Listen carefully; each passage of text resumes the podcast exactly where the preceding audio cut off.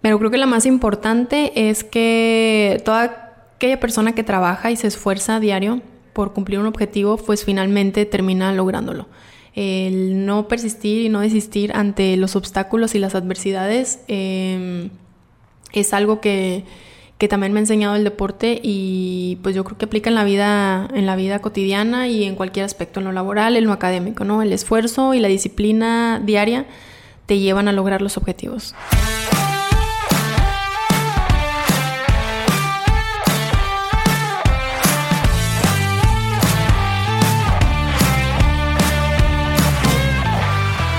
Hola a todos, ¿cómo están? Yo soy Ariel Contreras y estás escuchando Imbatibles, el podcast que busca motivarte mediante las historias y experiencias de aquellos que revolucionan el deporte y con esto lo adoptes como un estilo de vida. Todos en algún momento hemos dudado de nosotros mismos, hemos sido impacientes y queremos que las cosas sucedan rápido, pero a pesar de esto, tener un objetivo claro, analizar y poner en una balanza qué es más beneficioso para ti y sin dejar a un lado la disciplina, esos factores te llevarán a ese sueño, a esa meta que tanto deseas. Ahí es cuando esta pequeña fórmula empieza a dar resultados. Yo soy Ariel Contreras y los dejo con esta plática que sin duda los pondrá a cuestionarse qué es lo que realmente quieren.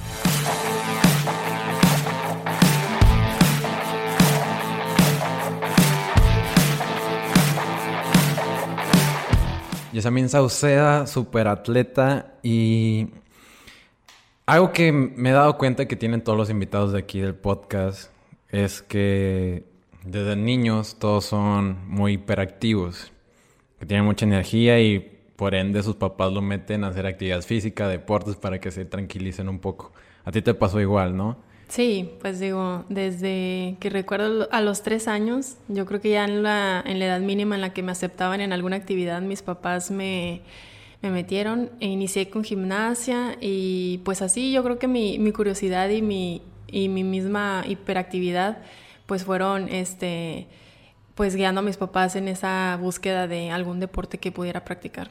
Y además de la gimnasia, estuviste en muchos deportes hasta que llegaste al atletismo porque ¿Qué te llamó la atención del atletismo que los otros no? Yo creo que al principio, en un inicio, era como experimentar. Entonces empecé con la, con la gimnasia y aunque sí me gustaba mucho, pues a lo mejor a esa edad no, no era la edad correcta porque sí requería mucha disciplina y pues un niño de tres años era muy difícil que, que lo enfocaras. Entonces pues ya me fui cambiando a natación y como que pues no, sentí que no era lo mío y luego en la primaria pues practiqué varios deportes, estaba en los equipos, me invitaban al equipo de fútbol, de básquetbol, de voleibol y pues ahí anduve probando casi todo lo de los equipos, los deportes de conjunto. Pues esa parte del equipo, de, los, de las competencias en, en equipo como que no, no era lo mío siempre fui un poquito más individual y un día la maestra de educación física nos llevó a una competencia de atletismo y pues gané la, la prueba de 800 metros y después me invitaron y dije, bueno, pues ¿por qué no?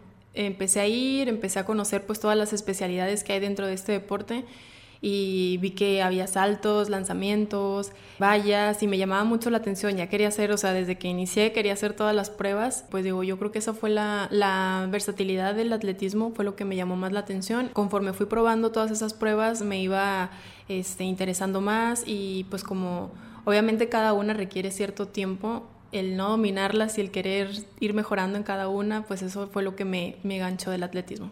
Oye, me llamó eso la atención, ¿por qué no no te sentías tan cómoda en los deportes de conjunto, pero que preferías más los individuales? Porque sentía que, pues siempre fui muy, eh, muy intensa. Entonces, si a mí me llevaban a, una, a un partido o me involucraban en alguna actividad, pues la verdad es que siempre me lo tomaba muy en serio.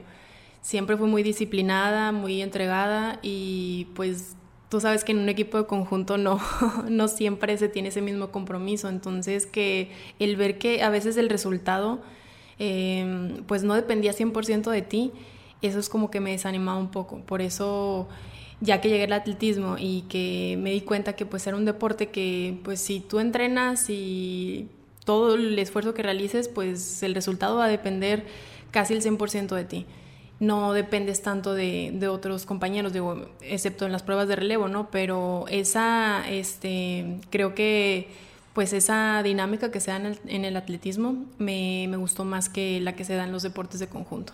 Bueno, Jess, y luego en el atletismo, esa versatilidad de, de, todas las disciplinas que tiene, eh, decidiste irte por el heptatlón porque pues querías hacer todas, pero ¿cómo, ¿cómo, te especializas en ese deporte? Y también que nos puedas explicar qué es el heptatlón, porque puede ser que mucha gente no, no conozca a fondo esa parte de esa disciplina del atletismo. Eh, pues sí, mira, en Durango, eh, que es donde pues yo inicié los entrenamientos y mi carrera deportiva, eh, pues a la edad de los nueve años, que fue cuando yo comencé, todos los niños del, del equipo hacíamos diferentes pruebas. Hiciéramos la prueba, independientemente de la prueba en la que compitiéramos, todos, nuestro entrenamiento consistía en eh, en saltos, en vallas, velocidad, resistencia y pues para todo, no parejo, no había una especialización como tal. Entonces todos iban como que destacando en ciertas pruebas y pues ya los iban canalizando en cada una, en velocidad, en saltos, en lanzamientos. Y pues la verdad es que yo los hacía muy bien todos, pero no excelente. Entonces pues había las pruebas combinadas. Para esas edades estaba el pentatlón. Yo empecé compitiendo en pentatlón, que eran pelota, 800 metros, salto altura, longitud y creo que 60 metros. Como no era la mejor en 60 metros ni la mejor en pelota, pero sí destacaba en todas, pues era como que la prueba en la que me podía ir mejor. Entonces así fue este, como empecé en el, en el pentatlón y luego más tarde, ya cuando era juvenil menor, más o menos como a los 14, 15 años, ya estaba la edad para competir en el heptatlón, que son siete pruebas. El heptatlón lleva de los 100 metros con vallas, salto de altura, eh, bala, 200 metros planos en el primer día y en el segundo día es el salto de longitud, jabalina y los 800 metros planos. Entonces, para esa edad, pues yo todavía no desarrollaba una prueba o no destacaba tanto en una prueba como para ser competitiva a nivel nacional. Pero sí tener ese desempeño, em, pues digamos, parejo en todas esas pruebas, me podía colocar mejor dentro de las pruebas combinadas a nivel nacional. Entonces, por eso decidí seguir entrenando las pruebas combinadas y este, pues tener como que un desarrollo integral. Sí, sí, de hecho, un desarrollo integral, pues más a la larga, más grande, te permite ya especializarte ya a una, a una rama del atletismo mucho más, más fuerte. Jess, eh, ya después de que te fuiste desarrollando un poquito, eh, te viniste, empezaste a competir y llegaste aquí a Monterrey. Después eh, decidiste optar por estudiar aquí en el TEC de Monterrey, pero ¿sabías qué es lo que querías estudiar o no, o no tanto? Siempre había estado segura de lo que quería eh, dentro del deporte y tenía como desde los 15 años que fue a la edad a la que gané mi primer medalla a nivel nacional, como que visualicé lo que quería dentro del atletismo. Eso sí lo tenía muy claro y pues obviamente la parte académica es muy importante y siempre lo tuve en cuenta, pero no, no tenía tan claro qué es lo que quería. Te veía más en el deporte al 100. Sí, o sea, eh, tenía mis metas muy claras dentro del deporte, pero en lo académico o en lo que quería dedicarme el resto de mi vida, pues no lo tenía muy claro. Pues siempre busqué cómo lo académico podía complementar mi parte deportiva. O sea, digamos, yo elegí la carrera eh, pues pensando a ver en qué institución tenía, iba a tener las instalaciones y las facilidades para poder seguir entrenando y pues poder buscar una beca fuera de, fuera de mi estado, ¿no?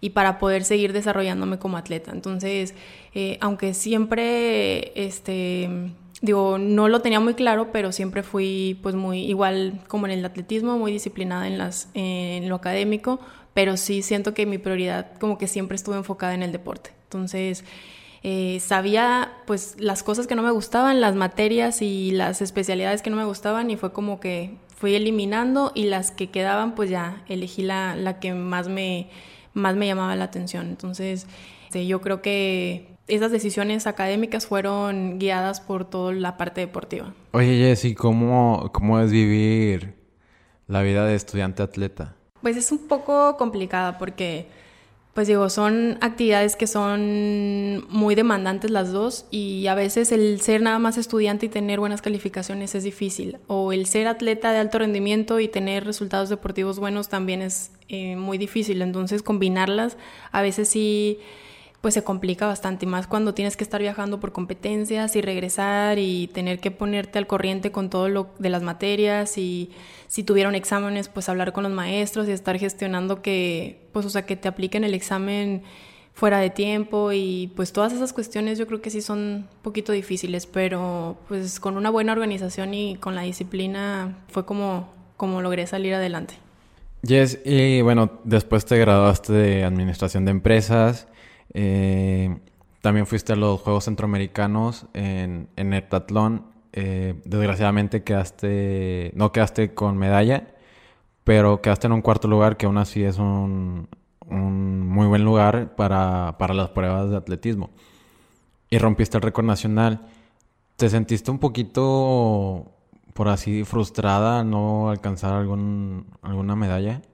La verdad es que sí, como que sí esperaba tener una medalla porque pues el tercer lugar estuvo muy cerca, ¿no? Y yo quedé en esa ocasión en cuarto lugar. Entonces en el heptatlón, pues una diferencia de menos de 100 puntos es una diferencia mínima que pues a lo mejor unos cuantos centímetros en longitud, eh, unos cuantos centímetros en bala, en jabalina, que realmente no representan mucho, pues al final sí, sí hicieron la diferencia y eso fue lo que me, como que me pudo más pero ya el tener récord mexicano y tener mi marca personal siempre es algo, pues es avanzar al final de cuentas. Entonces con esa parte me quedé y pues aunque uno siempre quiere más, pues yo creo que el seguir avanzando y el seguir estando adelante es un eh, buen indicio de que vas bien. Si quieren conocer otra historia de, del atletismo que tenemos aquí en Imbatibles, pueden conocer la de José Carlos Herrera, que pueden escucharla en entrevista.mx, diagonal José Carlos. Yes, después de ese cuarto lugar en Centroamericanos, eh, hace poquito, bueno, fue en el que 2014, ¿no? Los centroamericanos donde quedaste en cuarto lugar. En 2018. ¿2018? En 2014 fueron en aquí, en Veracruz. En Veracruz. Y en el 2018 en Barranquilla quedé en cuarto lugar. Ah, sí, cierto, sí, cierto, en Barranquilla. Bueno, antes de irnos hasta Barranquilla, tomaste una decisión muy importante en el 2016, que en el decidiste irte al salto de longitud en lugar y ya dejar de un lado el heptatlón. ¿Por qué tomaste esa decisión? Pues fue algo que em, desde que llegué aquí, pues al tener un entrenamiento más especializado, más técnico, pues fui mejorando mis marcas. Entonces, al, el heptatlón, que son las siete pruebas, las entrenaba de igual manera y pues la que más se iba destacando era el salto de longitud y por mis capacidades, que es la velocidad de la fuerza, que son las capacidades que más desarrollé, este, pues el salto de longitud se veía que pues tenía, tenía más posibilidades. Más posibilidades.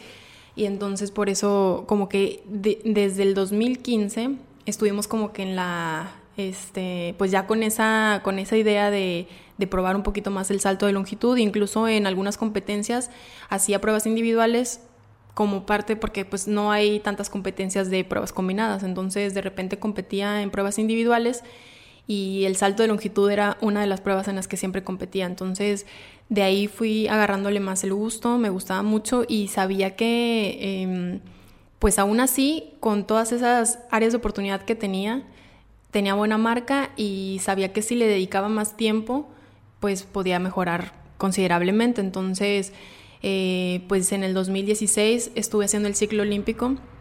Busqué marca para clasificar a, Juegos Olímpicos, pero desafortunadamente no la logré y pues eso me hizo pensar si realmente este, la diferencia de puntos que me hacían falta para clasificar eh, era pues factible y también los centímetros que de mi de mi mejor marca hasta ese momento y la marca que requería para los eventos internacionales eh, pues hicimos así como una, una evaluación de qué era más factible no si mejorar 600 o 700 puntos en el heptatlón o unos que eran como 40 centímetros. Entonces, ponerles en la balanza y saber lo que significa mejorar 40 centímetros o mejorar 600 puntos dentro de las pruebas combinadas, eso fue lo que nos hizo tomar la decisión, ¿no? Era pues igual, era una moneda al aire, no sabíamos porque no sabíamos qué iba a pasar, porque pues era, eh, no es lo mismo saltar longitud dentro de un heptatlón a pues ya dedicarte a las pruebas individuales, ¿no? Y pues hasta ese momento la experiencia que había ganado como atleta pues estaba dentro de las pruebas combinadas que pues se dan en una se dan de, de una manera muy distinta a lo que es una prueba individual. sí, de hecho en el 2016 la marca para salto de longitud era 670. Eh, Jess, y como dijiste, fue una moneda al aire. ¿Dudaste en esos momentos de decir, bueno, ahora me voy a dedicar al, al salto de longitud? ¿Y cómo, cómo, fue, cómo viste tu primera prueba? Sí fue pues una decisión como eh, un poquito difícil y porque no sabía exactamente a lo que me iba a enfrentar. Pero ya que tomé la decisión, eh, la verdad es que me gustó mucho ese cambio porque pues era, tenía más tiempo para dedicarle a todos esos detalles que dentro del heptatlón no tenía y pues yo creo que eso fue gran parte del éxito, que, que disfrutaba mucho la, el entrenamiento, las competencias, o sea, el heptatlón tenía que pasar dos días compitiendo casi todo lo, el, tiempo que dura la competencia para poder saber si me fue bien o si me fue mal. Y en el salto de longitud no, es yo creo que en máximo una hora, este, independientemente de cómo te fue, ya se terminó.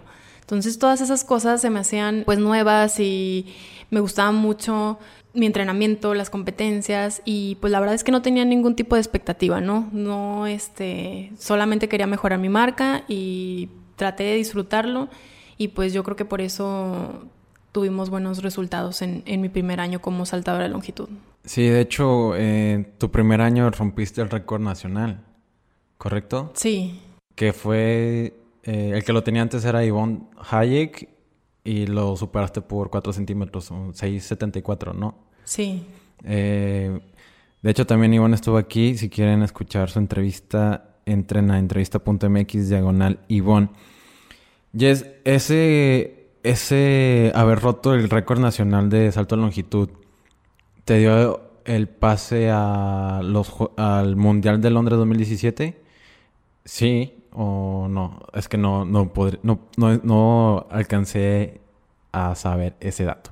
Sí, bueno, la marca que pedían para el Mundial en ese año, el Mundial de Londres en el 2017, era 675. Este, fue 5 centímetros más que la marca que pidieron para Juegos Olímpicos el, un año antes. Entonces, em, pues 5 centímetros en el salto de longitud, subirla de una temporada a otra, pues sí fue, sí fue bastante. Y mm, pues hay diferentes sistemas de clasificación. Con la marca, dando la marca, pues es una clasificación directa pero en esa ocasión creo que nada más como 12 saltadoras dieron la marca mínima.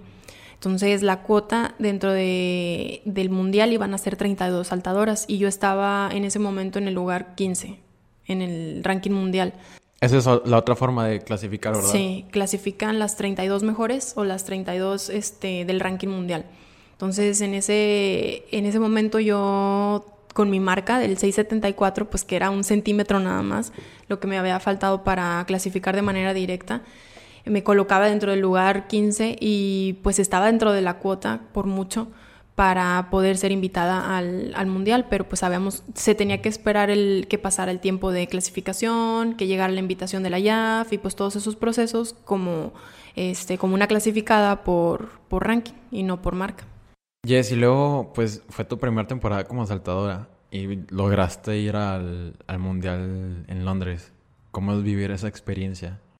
Pues la verdad es que sí, fue una de las mejores experiencias que he tenido y estuve, em, pues yo creo que este, pensando en por qué no había hecho ese cambio desde antes, ¿no? Pero bueno, las cosas siempre pasan eh, de una manera porque así tenían que ser y yo creo que em, el ese cambio fue oportuno porque pues ese año fue el mundial, era un evento importante y el estar clasificada y tener la experiencia de pues ya estar saltando en mi primera temporada con las mejores saltadoras del mundo pues fue algo que principalmente me motivó bastante y pues me abrió el panorama, ¿no? El saber en dónde quería verme dentro de cuatro años y dentro de las próximas temporadas y también pues para darme seguridad, ¿no? De decir, pues tengo la capacidad, tengo las cualidades y si al principio de la temporada estaba un poquito a la expectativa de no saber qué, qué esperar, pues en ese momento como que todo se aclaró y tenía mis objetivos y mis metas más claras. Jessy, imaginemos que estamos en el Mundial de Londres y estás, a estás en el carril a punto de saltar. ¿Qué pensamientos te llegan en momentos así? Pues como lo que experimenté yo en el, en el Mundial fue algo muy, muy curioso porque, digo, el, clima desafortunadamente no nos favoreció.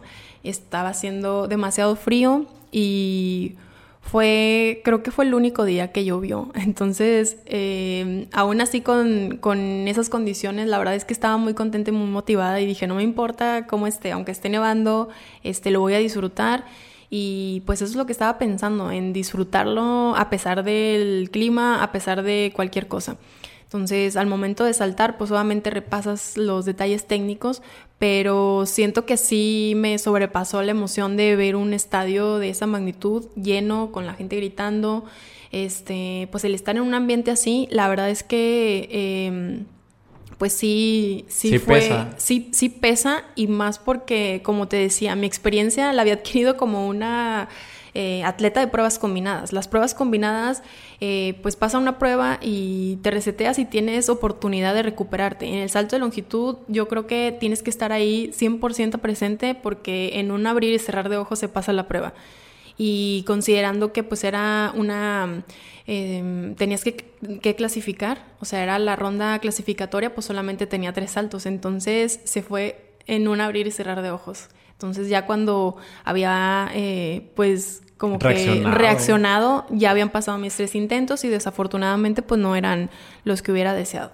Y eso pues me hizo que no clasificara a la final y pues hasta ahí se terminó mi experiencia dentro del mundial. Entonces eh, pues sí fue algo eh, igual de mucho aprendizaje. De verdad que esos momentos o esas competencias eh, en esos escenarios te dejan un aprendizaje que en ninguna otra circunstancia tendrías. Oye, ya después llega 2018 y también inicias la temporada con otro mundial, el mundial de indoor en Birmingham. Me llamó mucho la atención porque dijiste que fue tu, tu primer viaje sola. O sea, ¿por, qué te fuiste sola? ¿No, ¿No fuiste con equipo, con coach? ¿O qué, qué viviste en ese viaje? Normalmente, eh, pues digo, vas con otros compañeros o con el entrenador mínimo. Eh, o con alguien, este, pues, alguien de, de, la federación o de alguna este, institución como técnico.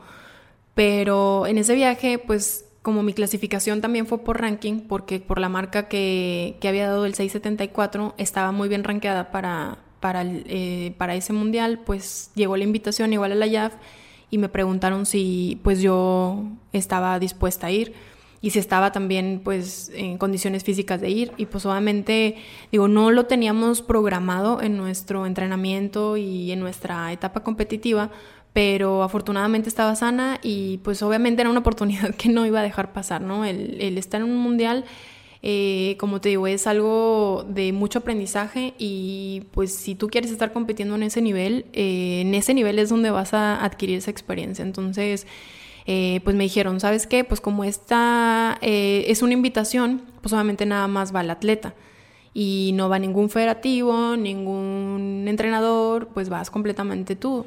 Y este... Pues ¿Y, dije... y, por qué, perdóname por interrumpirte, por qué en el Mundial de, de Londres no, no fuiste sola? Porque también fue por invitación del ranking porque mi, mi, entrenador también tiene otro atleta que también clasificó en esa ocasión y pues de alguna manera pues ya este, él iba a estar ahí en esa competencia.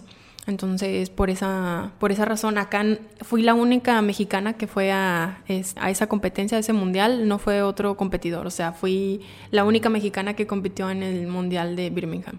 Entonces, eh, no había, como te digo, ningún entrenador y pues ningún federativo que, que estuviera acompañándome en el viaje. ¿Y, y cómo, cómo es esa experiencia de viajar sola? O sea, bueno, casi siempre atletas les toca ir con sus entrenadores, a veces no, por, por recursos o cualquier otro tema, pero de tu parte, ¿cómo, cómo lo viviste? Al principio sí me sí estaba un poquito preocupada por cómo le iba a hacer porque pues digo el salto de longitud es una prueba técnica. A lo mejor en una carrera de 100 metros pues ya sabes lo que tienes que hacer, pero en el salto de longitud sí, sí dependes un poquito de, la opinión de alguien que te esté viendo para decirte si estás llegando atrás, si estás llegando adelante. Eh, pues es una prueba muy precisa, ¿no? Por lo del tema del foul. Entonces también el ver cómo estás haciendo tu carrera. Hay muchas cosas que influyen durante el salto y que pues prácticamente tú como saltador no puedes estar controlando. Eso lo controla alguien más. Y mm, pues esa, esa era mi preocupación, ¿no? ¿Cómo le iba a hacer? Iba a ser otra vez un mundial. Y la verdad es que sí me, me preocupaba un poquito más el tema de mi desempeño. Estaba eh, pues digo, malamente pensando o anticipándome al resultado de lo que podría ser el, eh, el mundial.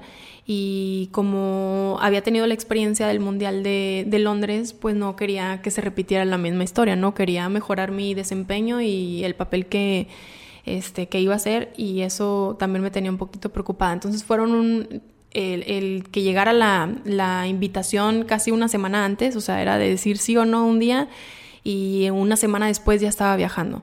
Entonces todo fue como, no, no tuve tiempo, creo yo, de prepararme mentalmente.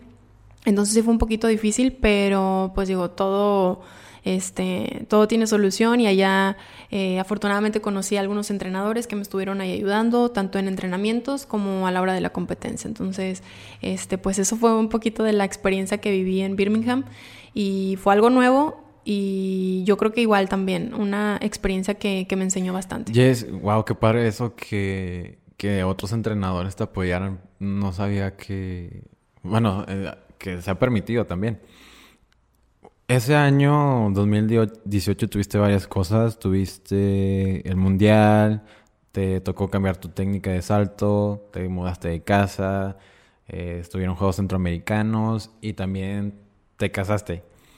¿Cómo, fue ese año para ti entre tantas cosas? Pues sí, estuvo, eh, digo, cada temporada es diferente y en cada temporada nos toca enfrentarnos a situaciones eh, pues que representan un reto para nosotros, pero esa eh, en especial sí estuvo muy cargada de, situaciones nuevas y de cambios y de adáptate y eh, pues digo, afortunadamente creo que se logró cumplir un objetivo que era estar en, en los Juegos Centroamericanos en Barranquilla.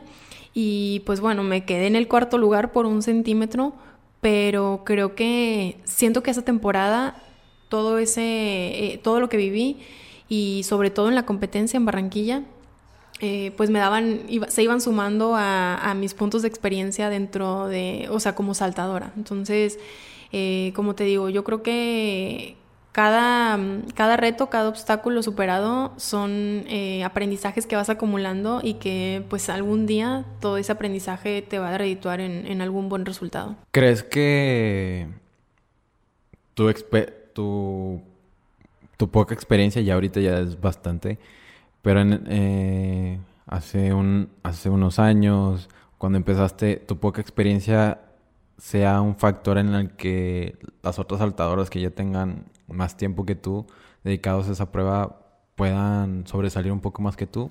Pues yo creo que sí, digo, este, te digo, ahorita ya después de, digo, esta es mi cuarta temporada como saltadora de longitud y si veo hacia atrás, pues sí veo varios errores que cometí o muchas cosas que pudiera haber hecho diferente y verán eh, para poder mejorar mi resultado, pero pues definitivamente esa, ese panorama no lo puedes ver cuando no tienes experiencia. Entonces, definitivamente sí, el, eh, cada competencia, ir acumulando, em, pues, todo esa, todos esos años o esas temporadas sí, sí te da una ventaja competitiva sobre, sobre los demás, sobre las demás atletas. Jess, ¿y cómo, cómo es enfrentar esos retos mentales?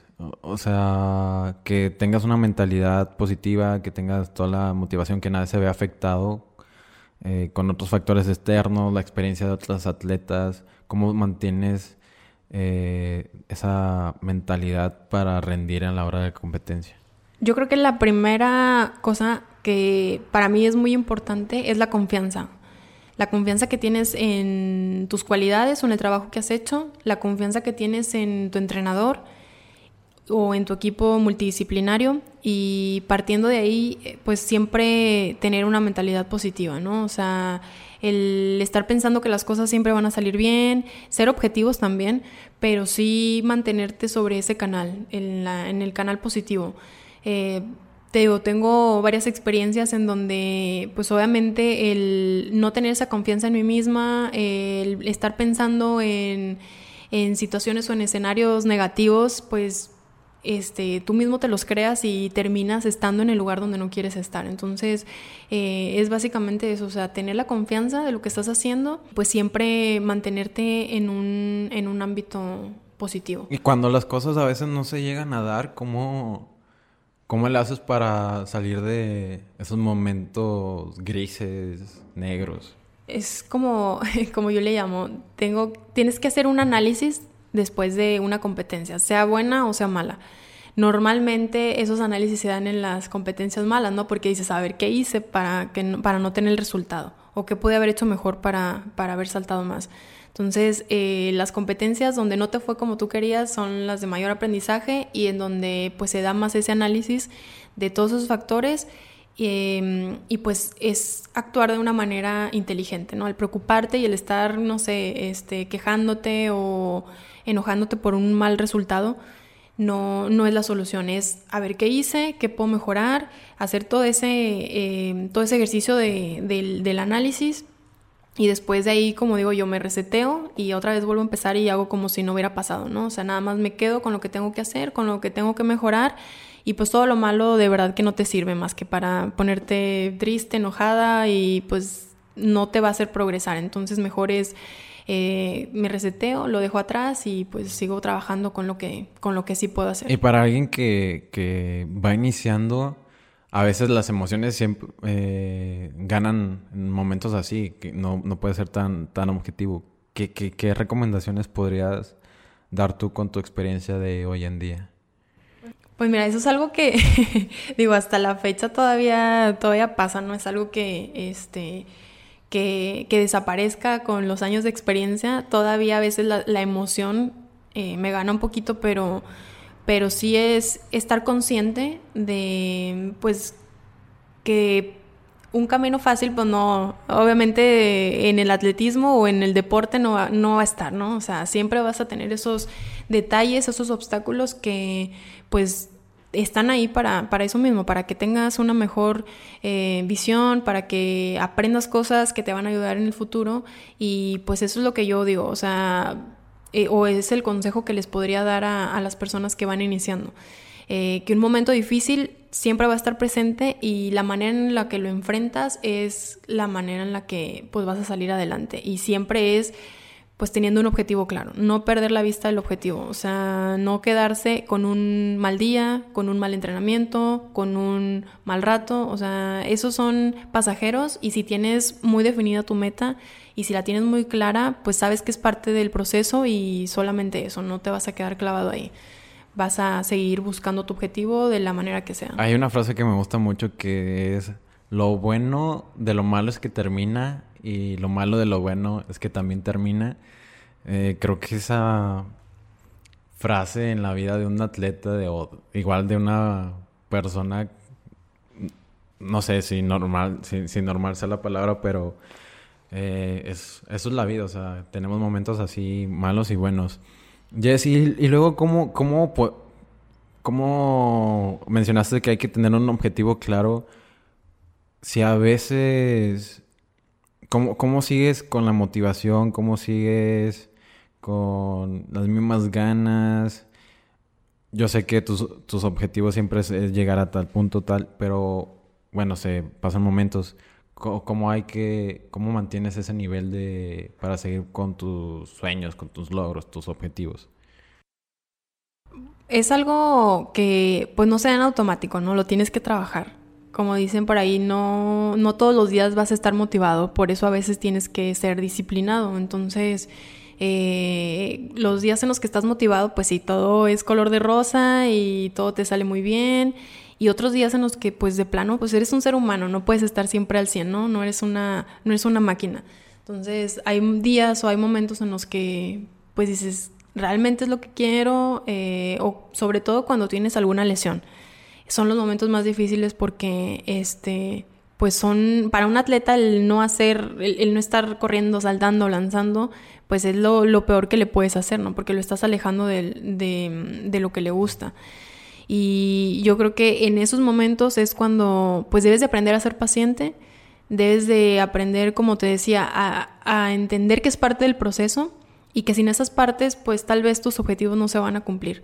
Entonces, eh, el tener también una meta clara y muy definida y saber desde un inicio que vas a estar dispuesto a hacer todo lo que esté en tus manos para llegar ahí, eso te ayuda bastante porque sabes que eh, o entiendes las situaciones difíciles y sabes tener paciencia porque sabes que más allá hay algo que te está esperando o hay algo por lo que estás trabajando más grande que un mal día o un mal rato. Entonces yo creo que pues de ahí, de ahí parte pues el día a día de un atleta, ¿no? El tener objetivos y metas claras y el estar dispuestos a pasar todos esos momentos que van a ser parte de. Yes, ahí mencionaste algo que me, que me, que te quería preguntar más adelante.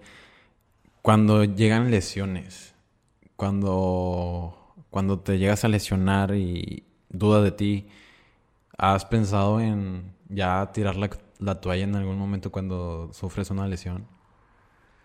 Sí, he pasado por momentos difíciles, pero pues Mira, la verdad es que debo reconocer que he sido muy afortunada y no he tenido una lesión tan grave que me orille al punto de querer tirar la toalla.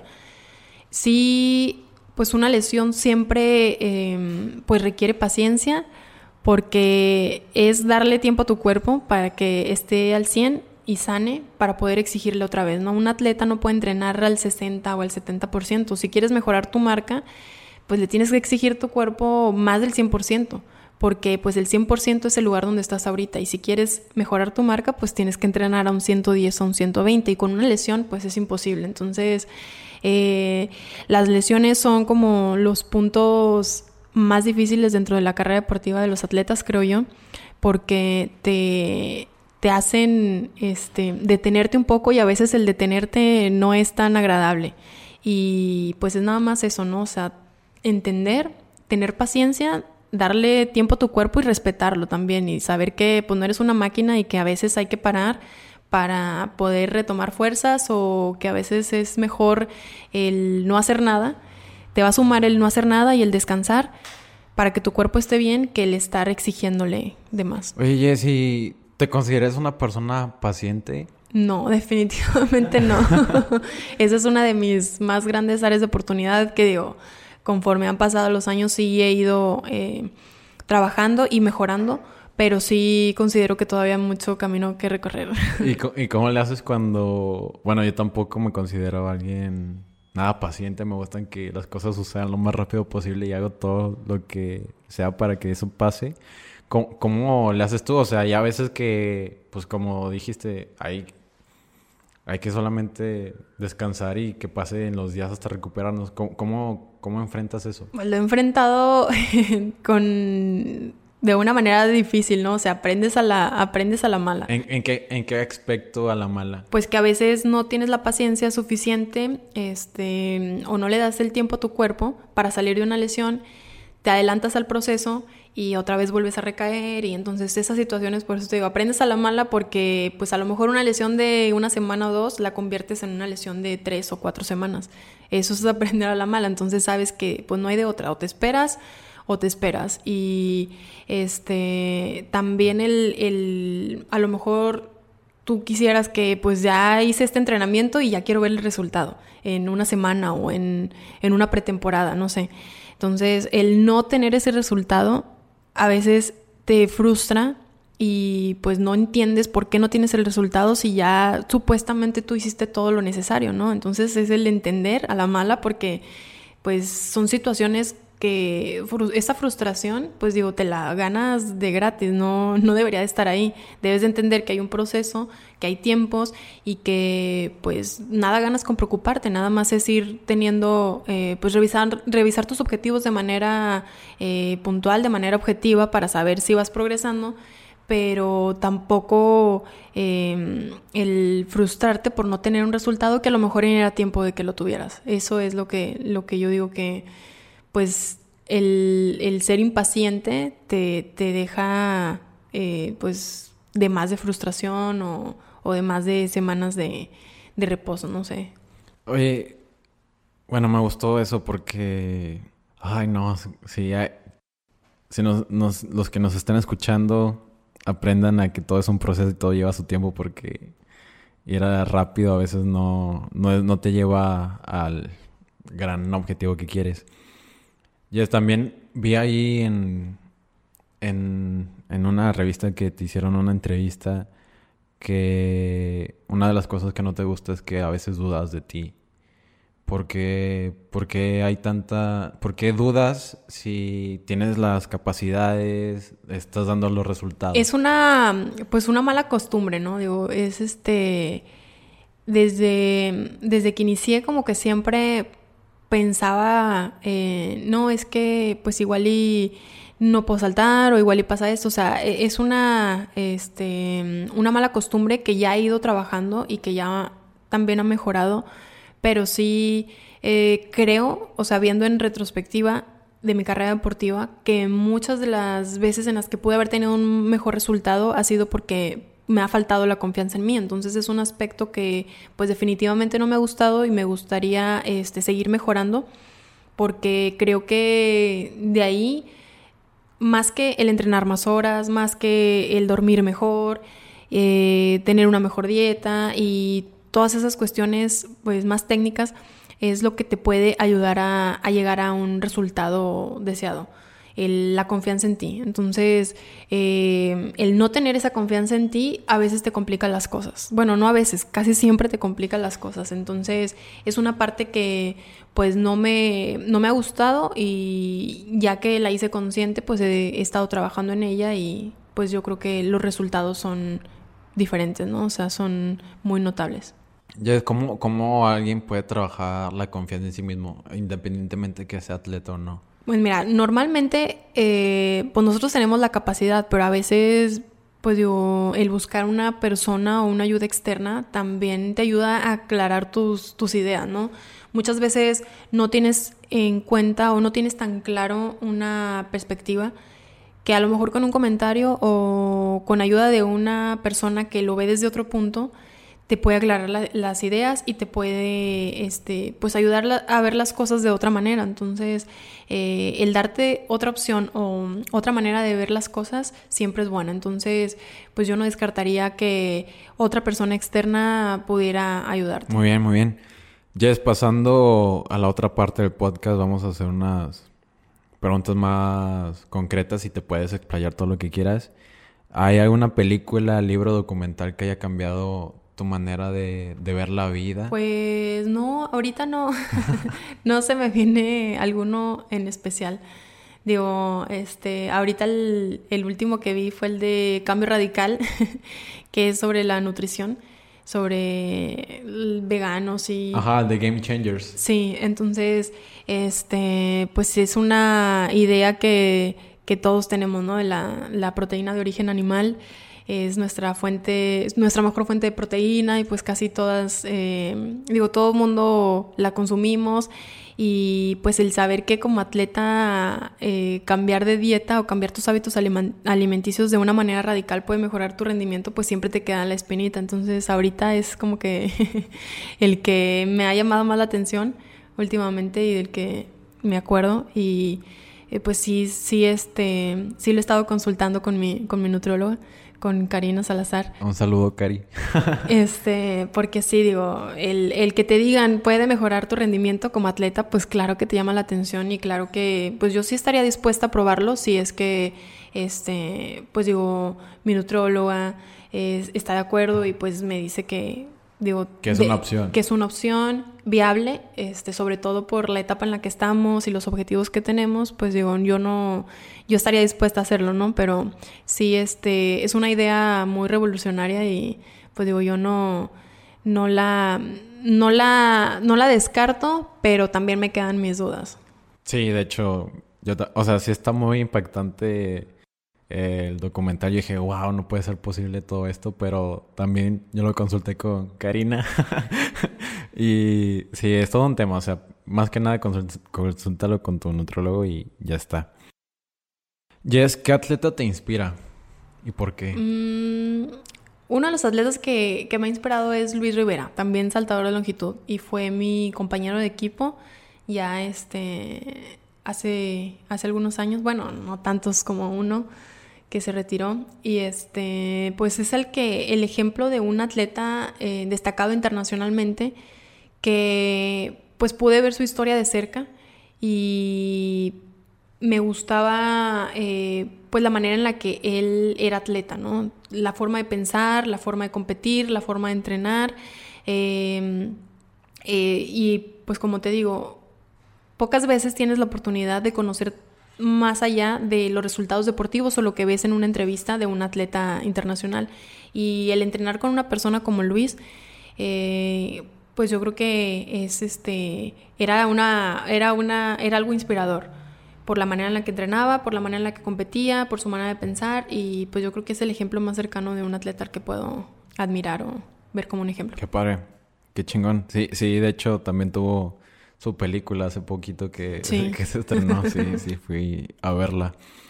Jess, ¿cuál es el, mejor consejo que te han dado? Eh, que no me tomé las cosas tan en serio. digo, normalmente, como te digo, soy muy intensa y a veces, em, pues un detallito tan simple e insignificante puede cambiar tu estado de ánimo o te puedes clavar en eso y, y puede afectar tus otras áreas. Este, y yo creo que eso no es tan, tan bueno. Entonces, el que te tomes la vida más tranquila, el que sea más relajada, eh, que no me tome las cosas tan, tan en serio, ese es uno de los mejores consejos que me han dado. ¿Y, el peor consejo que te han dado?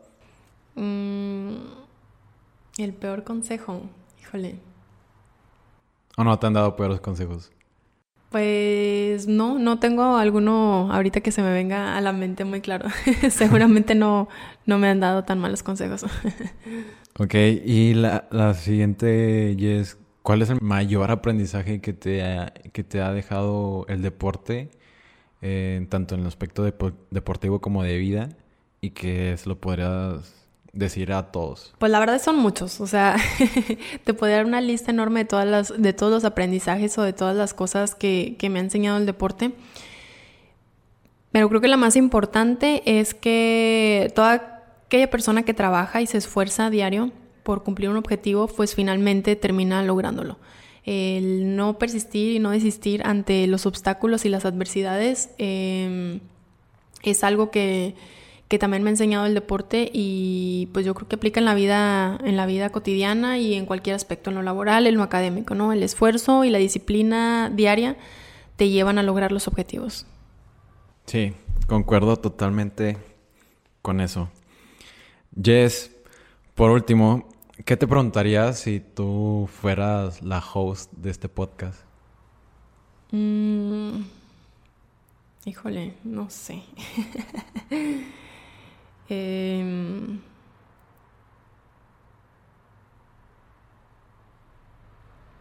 pues cuál, cuál, que, cuál es el, el, sacrificio más grande que, que, he tenido que hacer como atleta. ¿Y cuál es el sacrificio que más grande que has tenido que hacer? Em,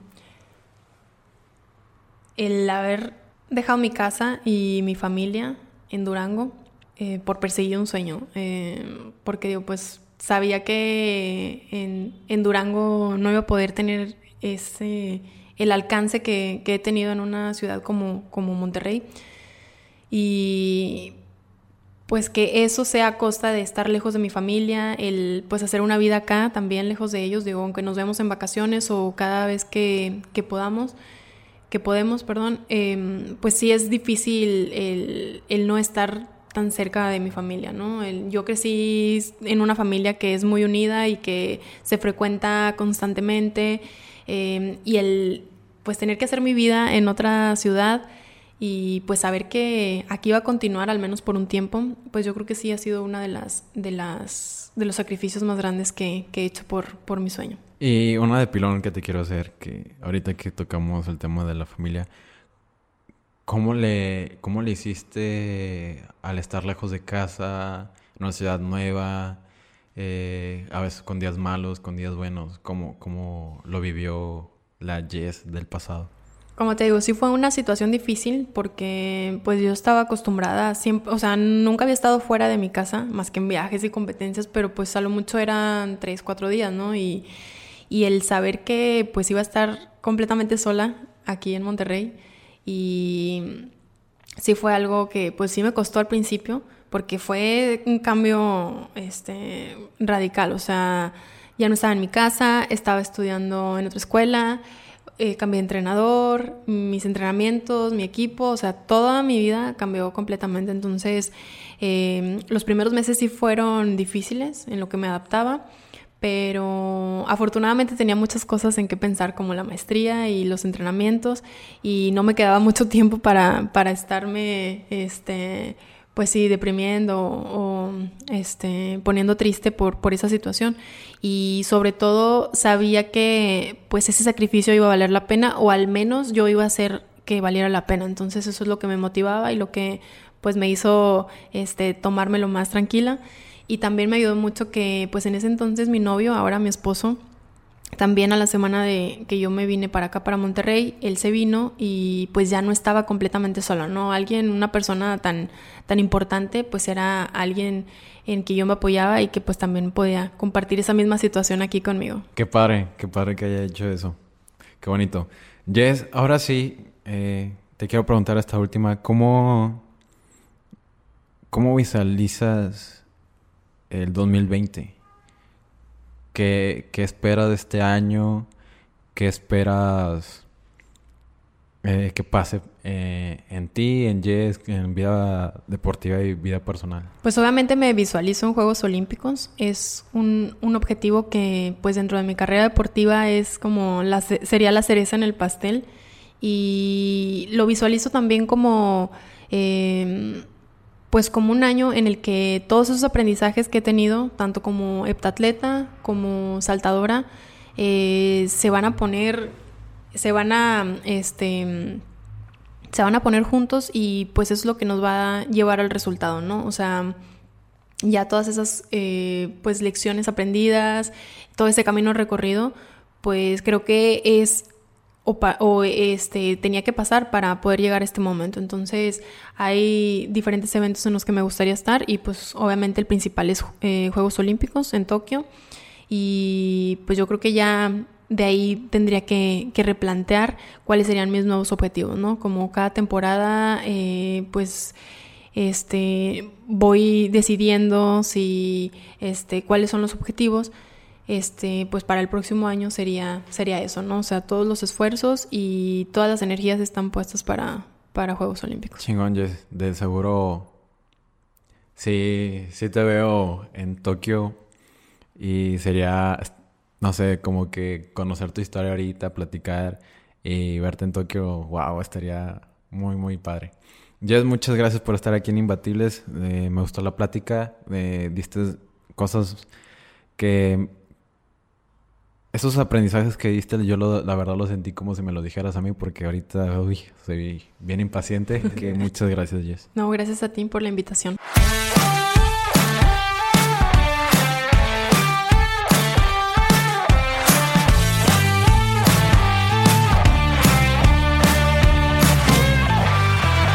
Espero que hayas disfrutado de este episodio de Imbatibles. Estamos disponibles en Spotify, Apple Podcast, YouTube y en las principales plataformas para escuchar podcasts. Si te gustan nuestros episodios, agradeceremos mucho que nos dieras una calificación de 5 estrellas, dejes una reseña y sobre todo que les cuentes a tus amigos cómo suscribirse. Yo soy Ariel Contreras y nos vemos el próximo miércoles con otro episodio imbatible.